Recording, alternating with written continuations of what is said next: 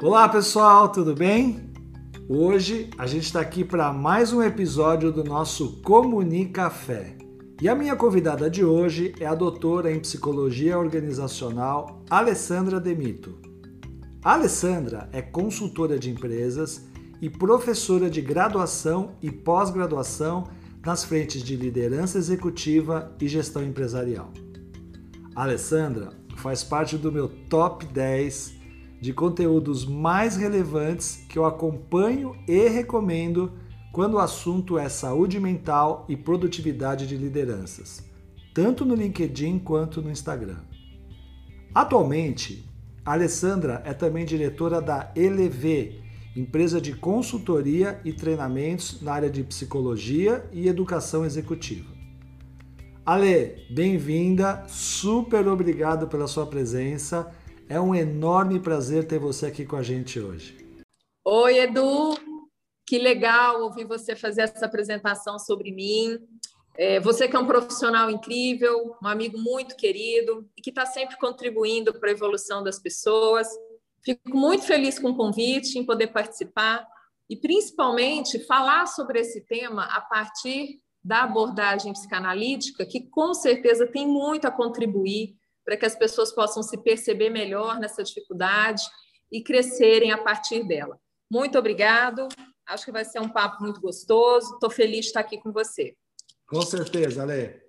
Ale, com você seria possível explorar muitos assuntos relevantes relacionados ao mundo corporativo, de tanta experiência e conhecimento que você acumula.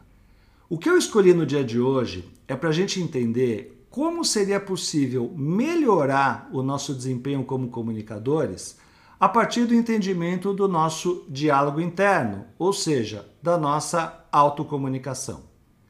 E quando o assunto é comunicação, logo vem à nossa mente uma situação que envolve duas ou mais pessoas, que é a comunicação interpessoal. Mas na verdade, a gente sabe que a comunicação interpessoal é a segunda metade do processo porque tudo começa numa fase anterior, quando os nossos pensamentos se materializam em nossos diálogos internos, na nossa autocomunicação. em muitos casos, quando esse diálogo interno é negativo, na hora que a pessoa vai falar em público, o estado interno começa a ficar muito prejudicado. Daí pode acontecer aquele efeito em cascata, que é o aumento da frequência cardíaca, a transpiração em excesso, boca seca, voz trêmula e tensa. Em alguns casos, a pessoa pode até ter o chamado sequestro emocional, que é quando a pessoa literalmente pode travar quando ela vai falar em público. Bom, dado esse cenário complicadíssimo, aqui vai a minha primeira pergunta como que a psicanálise explica os diálogos internos negativos? Bem, para a psicanálise, todo diálogo interno já foi um diálogo externo. Vou repetir porque isso é muito importante. Todo diálogo interno tem a sua origem em um diálogo externo, ou seja, a nossa origem é social, a nossa mente, a nossa personalidade se formam a partir das nossas interações sociais. A conversa que ouvimos na nossa mente é produto de diálogos, falas, gestos, percepções nossas que foram internalizadas e hoje orientam a nossa autocomunicação. É, mas vamos entender a partir da psicanálise. Se tudo isso acontece na nossa mente, como explicar a mente pensando de forma psicanalítica? A teoria do aparelho psíquico é a teoria que explica como funciona a nossa mente. Então, Edu, ela vai descrever três campos, que na verdade eu vou explicar aqui de forma didática, mas que o funcionamento é dinâmico. Então, para facilitar a compreensão, nós temos três áreas da nossa mente. Ao nascermos, a gente é guiado pelo id, o id vai ser, então, o responsável por nossos impulsos instintivos de sobrevivência. Nós podemos entender o id como um campo que chega conosco e nunca nos abandona. É a parte mais primitiva do nosso aparelho psíquico que está ligada ao nosso corpo. O impulso de sobrevivência sexual, também como os impulsos de agressão e destruição, fazem parte do id. Ele sempre busca prazer, evita ameaça e desprazer. O id, Edu, só conhece o aqui e o agora, e está sempre impulsionando a satisfação imediata das nossas necessidades. Como exemplo muito simples, um bebê que chora insistentemente para satisfazer sua necessidade de se alimentar. Para ele, a não satisfação imediata dessa necessidade implica uma ameaça iminente de destruição. Então, o ID vai, vai sempre buscar descargas, não tem censura, não conhece os parâmetros da realidade. É representante da nossa animalidade. Então, essa é a primeira área da nossa mente. Mas se ele não entra em contato com a realidade, Edu, quem é que entra afinal? Aí então nós temos o ego, o ego vai sendo formado no contato com o mundo, com a realidade. E aí a gente vai ganhando um contorno. E o ego será representante do mundo externo ligado à realidade concreta. Vai ser formado pela identificação com as pessoas amadas. Então, conforme o bebê vai crescendo, vai se compreendendo, entendendo da mãe, do mundo, das regras. E o que auxilia essa formação, e dentro do próprio ego, surge a terceira área, o terceiro campo, que é chamado superego. E prestem atenção que o superego vai ter tudo a ver com o medo de falar em público, excesso de timidez. O superego é o campo formado pelas figuras de autoridade da nossa história. Esse campo garante a absorção da moralidade, das regras, dos valores, das leis, das normas, ou seja, é o que possibilita a gente viver em sociedade. Vou dar um exemplo. Uma criança de dois anos pode morder um coleguinha por querer o mesmo objeto que aquele colega. A mãe vai intervir, provavelmente com cinco anos, ele já não vai morder numa mesma situação. Ele vai tentar negociar. Se a mãe tivesse sido muito punitiva e severa nessa educação, a criança talvez vai ser mais passiva, vai reprimir seu desejo e aceitar a vontade do outro para garantir o amor da mãe. Então, a partir da interação com os outros, a gente vai aprendendo a lidar com os nossos desejos e com o desejo do outro. Um superego muito cruel, muito severo, muito punitivo, que é produto de uma educação também muito repressora, vai ter dificuldade de negociar os próprios desejos do indivíduo.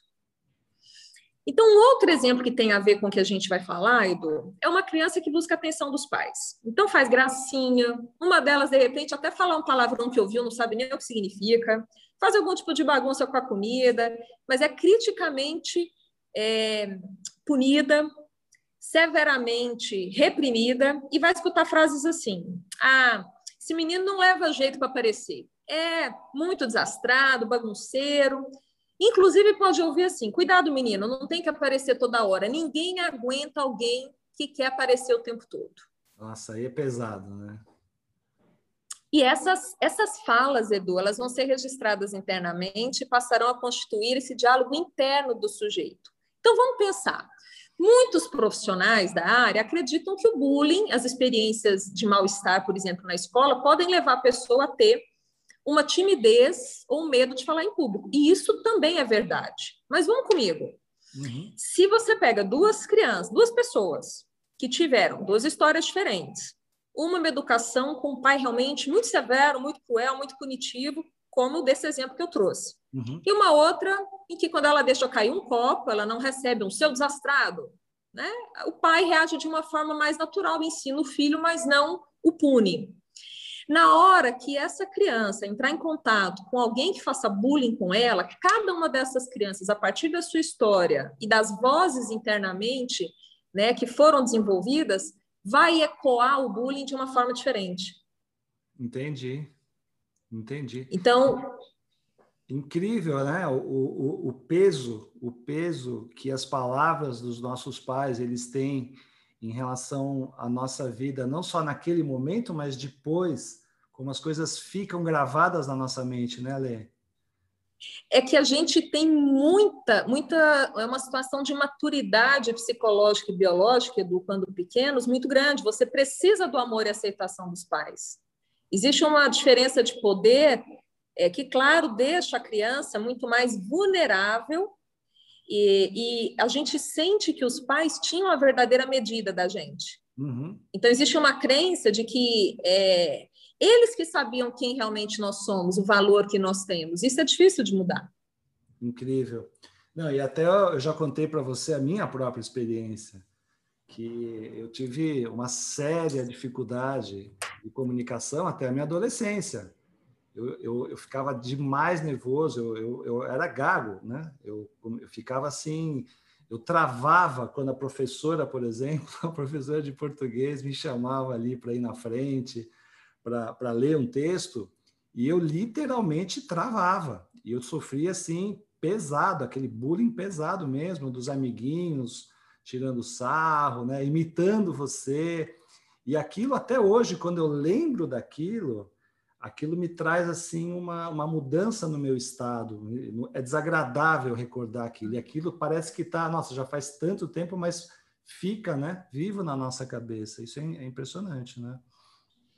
É, sim, e Edu, a nossa lente sobre nós mesmos é formada muito cedo.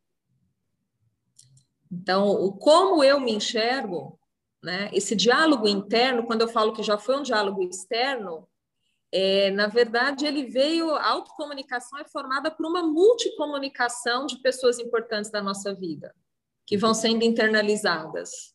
Entendi. Agora, por outro lado, vamos pegar um outro caso, Ale, que é o oposto as pessoas que sentem um enorme prazer para falar em público.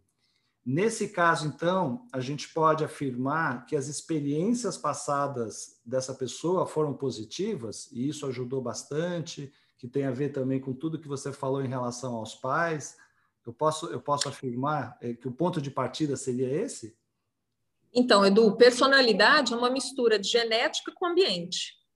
Claro que vão ter componentes que são da genética, mas o que a gente pode dizer é que para uma pessoa que teve pais que aceitaram melhor as suas falhas, as suas imperfeições, todos nós nascemos de desejos desejados dos pais. Então, em algum momento, você tentou atender a uma demanda, você quis ser objeto de amor, de apreciação desses pais. Mas isso vai ser diferente também uhum. para cada situação. Então, pais que tinham essa exigência muito forte, criaram essa expectativa de que esse filho tinha que ser muito atendendo aos seus desejos e reagiam negativamente quando não percebiam isso, né? Então, o menino às vezes deixou cair algo, é, não conseguiu tirar uma nota boa. É, então, as dificuldades que são inerentes de qualquer ser humano em fase de desenvolvimento, elas podem ter sido administradas pelos pais de uma forma é, mais razoável, acho que a palavra é essa, razoável, ou mais severa. Então, nesse contínuo, nós vamos ter diferentes graus. E sim, do que a gente é, pode falar sobre a questão da influência ambiental, é, as pessoas que tiveram essa educação mais razoável, elas provavelmente não se assustam com aquilo que elas não conseguem mostrar que é da expectativa do outro. Entendi. Elas não conhecem essa reação exagerada algo que parece que as falta ou que é uma falha. Uhum. Então, elas vão lidar com isso melhor também. Entendi. A experiência passada foi outra e, consequentemente, ficou gravado algo muito mais positivo do que aquela que foi muito reprimida. Seria mais, mais ou menos isso, Ale? É, ela, é, a pessoa, claro, Edu, a gente precisa entender que o ser humano sempre vai estar vivenciando prazer e sofrimento. Uhum. Então, é impossível, num processo de educação, a criança nunca se sentir reprimida. Educação é repressão. Mas existem formas diferentes de fazê-la. E nessa vivência de prazer e sofrimento, que faz parte da nossa vida, é, tanto a pessoa que teve uma educação mais razoável quanto a que teve mais severa, provavelmente falar em público é algo que também vai fazê-la sentir medo. Né? Nós aqui somos é, eu sou professora, você é palestrante, consultora organizacional, a gente sempre está se expondo. Certo. Então, existe uma vivência de sofrimento? Sim, dá o frio no estômago, dá um certo medo, mas a vivência de prazer é maior para a gente. Né? Então, é, é, essa combinação que, na verdade, vai definir se aquela pessoa, a partir das suas experiências, tanto de um componente que ela traz genética, as experiências que ela teve de educação, ela desenvolveu recursos para obter mais prazer da exposição social, né? Então, ela acredita que ela tem capacidade de sair bem daquela experiência, apesar de estar mobilizando ou não. Uhum. Ale, bom, vamos, eu, vou, eu vou focar especificamente no caso das pessoas que, que não tiveram uma experiência positiva, né? É o, é o caso das pessoas que normalmente, então, têm, falando de uma forma bem genérica, é, mais dificuldade para falar em público, mais dificuldade para se expor. Nesse caso, o diálogo interno é naturalmente negativo. Agora, como que você acha, quais, quais seriam os caminhos para a gente melhorar a qualidade desse nosso diálogo interno? Ou seja, a gente começar a dar um novo significado, a ressignificar, virar essa página e começar a melhorar a nossa autocomunicação? Então, Edu, muito legal essa, essa pergunta. Primeiro, porque ela nos leva a uma constatação de que o conflito que existe. Quando a gente fala um diálogo interno negativo, é como se você estivesse me falando assim, Alessandra, esse diálogo interno ele não está sendo bem sucedido porque está faltando um gestor que coloca ordem na casa, hum. que seria dentro da estrutura que nós conversamos o ego. Entendi. Então a gente tem o id como uma parte instintiva. Então uma pessoa que gosta de aparecer acha isso importante, o id vai encaminhar ela para isso, para o seu desejo. Uhum. O superego, que seria essa parte do, do, do, social, dos valores, da lei, da repressão, né, da, das normas. Então, o superego poderia vir e falar assim: não, Edu, você não é bom o suficiente para ir nesse palco. E faltou um ego que administre, né? Afinal, tem um desejo de aparecer, mas tem uma fala desse campo que talvez tenha sido repressor ao ponto de te paralisar. Se você tem um gestor, que seria o ego, essa figura estruturada, para que encontre uma solução hum. em que ambos fiquem satisfeitos, que poderia ser, por exemplo, Edu, realmente você não tem, mas tem um curso de oratória muito bom na SOAP, que eu vou fazer. Boa, Lê, e que gostei. então isso vai me habilitar tá a daqui a um tempo poder de fato entrar nesse palco e fazer o melhor que eu posso. Entendi. Não perfeito, o melhor. Eu, eu, eu, posso dizer então que o ego, que você chamou como o, o, o gestor ali entre o id e o superego, ele, ele, ele começa a racionalizar as suas, as suas emoções e a partir dessa racionalização ele começa a ter uma atitude assertiva para desenvolver competências mais é, assertivas, mais positivas. Seria, seria mais ou menos isso? Legal, Edu. Racionalização é um mecanismo de defesa do ego. O ego vai ter vários mecanismos, porque lidar com a realidade não é fácil, né? Como diria Clarice Lispector, a vida é um soco no estômago. Uhum. E ninguém nos ensina, às vezes, a suportar. O ego, para entrar em contato com a realidade, ele vai aprendendo a suportar, encontrar saídas para as exigências da realidade, mas também dos desejos que vêm com o id. Ele tem que ser um bom negociador, Edu. Uhum. Quanto mais ele tem capacidade ou de racionalizar, ou de sublimar, que é uma defesa também muito interessante, né? em que não há repressão, não há é, necessidade de abrir mão do desejo, mas sim de transformar. Então, é esse caminho de estruturação de um ego forte passa por ele ser um bom negociador. E de novo aqui, quem nos ensina a negociar? Os pais. Então, se os pais ensinaram você a negociar com o seu desejo, olha, Edu, você, pequenininho, queria comer o chocolate antes do almoço, você não vai, mas depois você vai ter o chocolate. Ou seja, são situações muito pequenas no decorrer da nossa vida que vão fazendo a gente internalizar esse ego, esse gestor que sabe negociar, Edu. Então, eu poderia falar para você que nós teremos um conflito na nossa mente, que é esse diálogo. Uhum. Ele vai ser negativo quando não tem uma solução possível para ambas as partes, para um desejo e algo que contrapõe. E já aquele ego que consegue fazer essa negociação, de alguma maneira, dá chance da gente realizar os nossos desejos sem contrariar tanto o superego. Entendi. Ale, é, como que eu, eu, eu já sou uma pessoa adulta, né? O que passou passou, não volta mais, né? Como que eu posso definir os limites ou quais são as evidências de que eu consigo fazer todo esse autodesenvolvimento por minha conta ou não? Ou chega aquele ponto que eu falo, não, eu preciso procurar a ajuda de uma terapia Você tem aí uma, uma um, um, um, ponto onde você fala, olha, é, aí é um caso, vai sozinho ou não? Esse caso você, é melhor você procurar ajuda. Então, são, são diferentes situações muito específicas e singulares, Edu, mas para facilitar, eu vou trazer aqui cinco passos para ajudar as pessoas nesse processo. Ótimo. O primeiro é tomar consciência de como é que é esse campo na sua mente, o superego. Uhum. E como é que a gente toma consciência dele? Através da terapia, mas também você pode fazer uma autoanálise e se questionar. Você está sempre sendo muito severo com você? Se condenando? É fácil saber disso é, é se você também é é se questionar, trazer isso no primeiro momento, racionalizar e se questionar em cima desses pontos que você está trazendo. Excelente. Isso, Edu. Então, a primeira coisa é pensar: e, e, como é que eu descubro que eu me condeno muito? Quando eu condeno muito o outro. Quem é hum. muito autocrítico geralmente é muito crítico com o outro. Quem se condena muito também condena o outro. Quem tem pouca tolerância consigo é intolerante com o outro. Então, essa autoanálise já vai te dar uma boa noção desse diálogo interno. Então, rever a sua história, a atuação dos seus pais, entendendo que, claro, os pais fazem o melhor que podem é, e querem educar da melhor forma, muitas vezes sem entender o impacto. Né? Uhum. Isso é claro. O importante é o que a gente vai fazer disso agora, Edu. E nesse sentido, a sua pergunta é ótima. Então, primeiro passo, autoanálise, principalmente em relação a essa, esse campo da nossa mente, superego. Perfeito. Segundo, entender como é que o olhar do outro é significativo para você.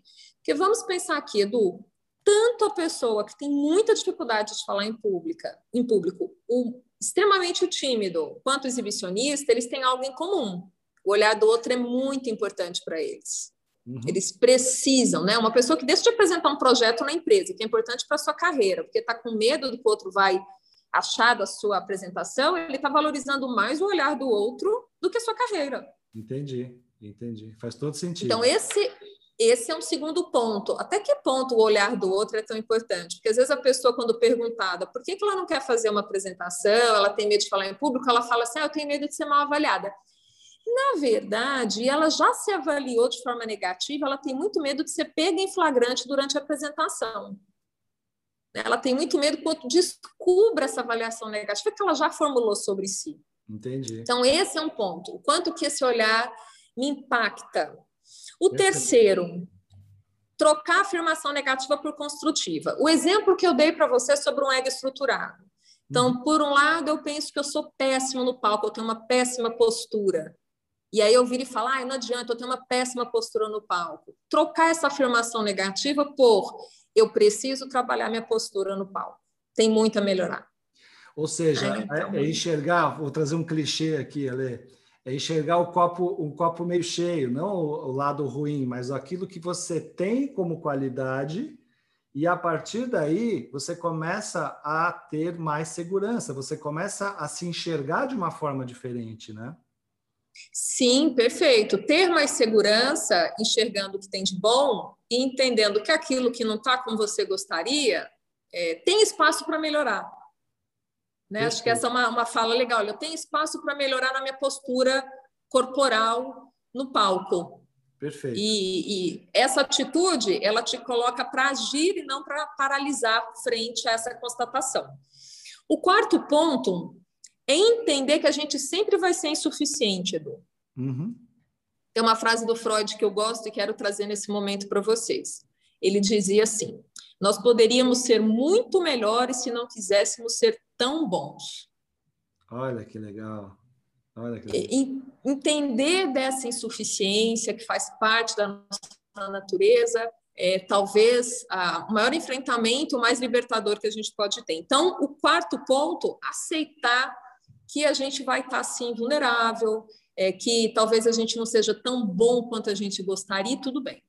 Sim. O quinto ponto, seja gentil com você.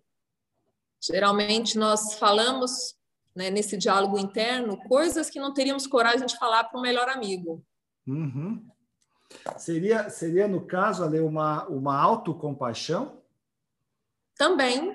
Né? Olhar para si entendendo que nós temos esse eu inferior que nos acompanha. A gente tem muita vergonha dele. Uhum. E quanto mais vergonha a gente tem, mais ele nos domina. A gente precisa assumir. Então, às vezes, tem pessoas que falam: ah, assume seu jeito, seu jeito de falar em público, a oratória não tem que ser igual para todo mundo. É por aí, né? Faz daquilo que você tem medo porque acha que é desastrado, ou que você às vezes fala na hora errada, ou vai esquecer alguma coisa. É, todo mundo é passível desses erros. A questão é o que, que você vai fazer com eles. Entendi. O que muda é a reação que você vai ter, porque esses deslizes, Edu, todos nós temos, e numa situação de apresentação em público, você está ali, claro, muito mais vulnerável. Sim. E, e, uma, e uma questão que eu acho importante também, Ale, queria saber a sua opinião, é com relação é, à autenticidade. Né? Todo mundo, eu acho que o sonho aí do, do, do bom comunicador é falar, é pensar, poxa, eu, eu, eu, consigo ser autêntico. E claro que ser autêntico na medida do possível, né? De, dependendo daquele contexto. E quando eu falo ser autêntico, também é ser autêntico aos olhos do público. Então eu preciso é, é, é ter a consciência, e isso, isso é uma questão que joga a nosso favor, de que o público ele não sabe o que está acontecendo na nossa cabeça. Então, muitas vezes, o que eu percebo é a pessoa falar assim: nossa, é, eu estava muito nervoso ali no palco, né? Ficou na cara, que eu estava na cara que eu estava nervoso. E muitas vezes eu falo de jeito nenhum, eu não enxerguei dessa forma. É, é, claro que você começar uma apresentação e a sua adrenalina está um pouco mais alta, etc., e você demonstrar o nervosismo, é humano.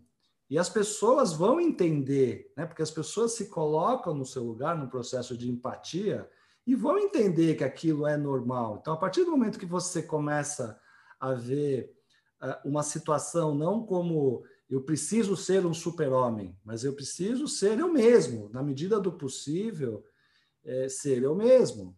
Então, eu acho que é muito importante essa, essa esse ponto, né, Ale? O que, que você acha? É, eu gostei muito disso que você trouxe, contribui para essa reflexão, Edu. Em especial, tem uma frase que é sua e que eu gosto e uso, que a gente tem que ser a gente mesmo, mas na nossa melhor versão. É isso aí. E agora eu vou colaborar com uma questão. Eu acho que a nossa melhor versão inclui aquilo que a gente tem que não é tão bom.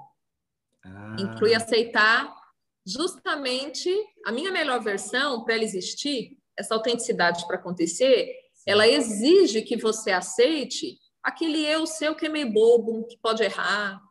É, a questão é, isso vai acontecer. A Perfeito. questão é o que, você vai fazer com isso? Perfeito. Como é que você vai reagir a isso? Se você tiver um branco no palco, ou se você tiver, de repente, um tombo, é, situações que você não tem controle, mas você tem controle do como você reage. Então, Edu, de novo, essa questão e o exemplo de alguém que estava muito bem no palco, mas que falou estava nervoso, é, se ele acha que as pessoas podem estar o criticando, é porque ele também é muito crítico. Entendi. Se eu tenho um olhar sobre o outro de mais compaixão, de aceitar, né? uhum. se a uhum. pessoa errou, mas a contribuição foi ótima, a palestra foi bacana, teve um errinho ali, teve aqui nessa conversa nossa, uhum. um especialista pode pegar algum ponto e falar, ah, não, mas é isso aqui, ok, mas a gente está aqui, né? assumindo que somos falíveis e que podemos também errar, e apesar disso vamos contribuir. Sim. Essa posição é que de alguma forma faz ficar interessante e nos liberta, né, para você avançar. Sem dúvida. E essa autoaceitação, ela traz naturalmente uma autoconfiança maior e, e, consequentemente, a nossa comunicação não verbal, ela vai estar muito mais autêntica, ela vai estar muito mais alinhada àquilo que você fala. E, e naturalmente, na minha visão, isso começa a gerar mais confiança em relação ao público. Porque se as pessoas percebem uma congruência entre o que você fala e o como você fala, que é o seu não verbal, isso traz né, uma chancela de que, poxa, a pessoa está sendo autêntica. E eu tenho uma crença, Ale, eu queria saber a sua opinião, queria saber se você valida ou não, você que é especialista, que a questão do carisma, ela está muito relacionada a você ser visto como uma pessoa autêntica. Porque muitas vezes a gente vê uma pessoa que fala perfeitamente o português, tem um roteiro claro na uhum. cabeça. E eu não vou citar aqui nenhum político, mas acho que as pessoas já começam a materializar quando eu começo a falar. Mas você, no fim do dia, você fala, poxa, mas não é carismático. Não falou bobagem nenhuma, falou tudo perfeito, mas não, não, não tem o carisma. E aí você pega uma outra pessoa né, que não fala assim um português tão perfeito, que o roteiro parece, entre aspas, improvisado, e no fim das contas ela transmite mais confiança para o seu público. Então eu vejo muito o carisma dessa forma. Eu, eu, eu acho que ele está muito atrelado à sua autenticidade. Eu queria saber a sua opinião, Alê, se, se, se o que eu estou falando faz sentido do ponto de vista da. Excelente, excelente, Edu. É, carisma tem muito a ver com a identificação que você consegue gerar num público. Uhum. É, então, a, a, pessoa que vai ter o carisma, ela faz com que as pessoas se identifiquem com algo nela que é real, é como se fosse uma quebra de uma promessa de perfeição, que é ilusória, e que aquela pessoa está disposta a assumir na frente dos outros uhum. a realidade. A pessoa é humana. Por exemplo. Né? A, pessoa é vista como, a pessoa é vista como ele é uma pessoa humana, ele está ali, ele não é um robô. Pacote completo, Edu. Ou seja, eu aceito o jeito que eu sou, pacote completo, e estou aqui falando. Então, isso pode te autorizar também a se aceitar. Olha que incrível. Uh, esse lado que nós temos, que alguns autores até chamam de idiota interior, ou eu inferior, que seria esse lado que a gente tenta esconder, de um eu mais atrapalhado, um eu que não é tudo que a gente gostaria de ser, aquele ideal que nós temos de nós, ele não se é, não realmente se concretiza. Mas na verdade, no momento em que alguém assume isso, você fica bem aliviado. Olha, quem faz stand-up comedy usa a comédia para se expor de uma forma e as pessoas riem, principalmente porque as falhas que estão sendo colocadas pelo comediante, as pessoas realmente se identificam, não teriam coragem, mas é como se fosse uma elaboração de questões angustiantes para a maioria que a pessoa está trazendo ali e deixando mais simples. Perfeito. Então, tem sim a ver. O carisma é um processo que incita a identificação das pessoas com esse lado mais humano. Perfeito. Falho também. Perfeito, Ale. E, e, outra questão, né, Ale? Quando você é, consegue essa libertação do perfeccionismo e aceita que a gente está aqui justamente para evoluir, né? Ninguém, tá, ninguém nasce pronto, a gente está numa, numa, numa evolução constante. E eu imagino que quando você consegue essa libertação, isso talvez tenha efeito em várias frentes da sua vida. Não é isso? Que que sem dúvida, acha? sem dúvida. Eu queria contar aqui um caso que aconteceu, Edu, comigo e, e, minha filha, em que ela me perguntou, ela afirmou que achava muito bom os professores gostarem dela. E eu realmente disse: é excelente um professor gostar da gente, isso é ótimo, mas alguns não vão gostar. Olha e você vai conseguir hum. gostar de você apesar disso? Perfeito. Então, a gente tem uma necessidade, Edu, de ser aceito é, e acaba colocando a própria aceitação a uhum. partir desse olhar do outro. Isso é, isso é normal. Para uma criança, então, a questão dela é totalmente coerente. Uhum. Mas nós crescemos e muitas vezes continuamos bem primitivos. É verdade. Né? É dependendo é da aceitação do outro. E como é importante essa declaração de independência, né? Você ficar, você ter uma vida mais leve, você tira as cargas que realmente você, né? Nós nos colocamos mesmo essas cargas. Então, quando a gente consegue se libertar disso, você a, a leveza é maior e consequentemente o seu o seu o seu comportamento é muito melhor, né? Para você, não para os outros. É. Edu, eu acho que é fundamental o humor. Inclusive, o humor é usado por mim até na clínica e é muito importante, é um ingrediente para a nossa vida. Quando a gente se leva a sério demais, fica muito pesado. Acho que até a questão dos títulos. Então, por exemplo, eu fiz mestrado, doutorado, isso pode te aprisionar de uma forma tão ilusória sobre você uhum. em que perde-se a flexibilidade, a capacidade de estar vulnerável, de errar, e aí a gente não aprende. Né? É, é aí que realmente a gente se acaba é. e que deveríamos temer. É, e, e, e, fica mais chato, né? A vida sem humor é uma vida mais chata.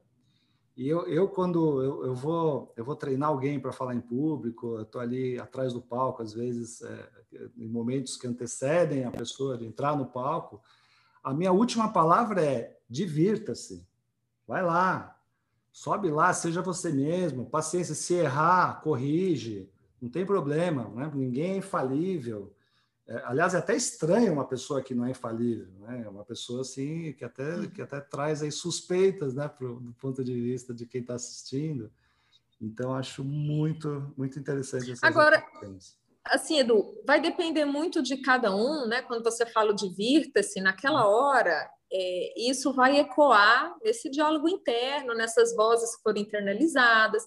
É claro que fazer terapia, ou uma pessoa que pratica meditação, nós temos hoje uma sociedade que se preocupa com o físico, então, para manter uma saúde física, você malha duas, três, cinco vezes na semana.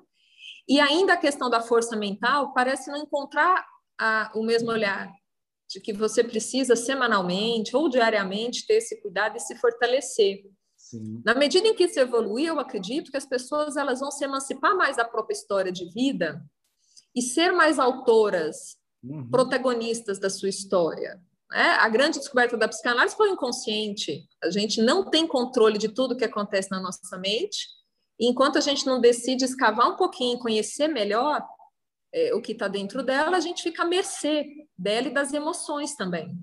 Perfeito. Que podem sim nos sequestrar em algum momento. Sem dúvida. Ale, super, super obrigado pela sua presença aqui no Comunicafé, trazendo um tema tão complexo de uma forma muito simples, clara, didática. E eu espero, sinceramente, poder muito contar com você aqui para outros temas em breve, porque é muito. É uma, é uma verdadeira sessão de terapia conversar com você. que legal, obrigado. Edu. Eu também adorei, quero agradecer o convite. É, de fato, como é, eu já tinha dito para você, antes aí da gente começar essa gravação, a psicanálise não é fácil né, de é, tentar explicar de forma objetiva. Ela não busca responder de forma simplificada a algo que é da ordem da subjetividade. E no mundo em que a gente está buscando o fast, o high performance, a psicanálise ela é um tanto contracorrente, porque ela carrega uma verdade fundamental de que a gente é sim subjetivo, a gente tem uma história e somos marcados de alguma forma por tudo isso. Então, tentar colocar isso nesse bate-papo foi desafiador, mas muito gostoso, porque você traz aí exemplos e dá total abertura para a gente. Então, muito obrigada, Edu. Maravilhoso, Ale. Até breve, então. Espero contar com você em outras, em outras, em novos podcasts, tá bom? Com certeza, Edu. Obrigada. Um grande abraço para você. Obrigada aí a todos pela audiência. Pessoal, um abraço para vocês e até o próximo episódio do nosso Comunicafé. Até mais.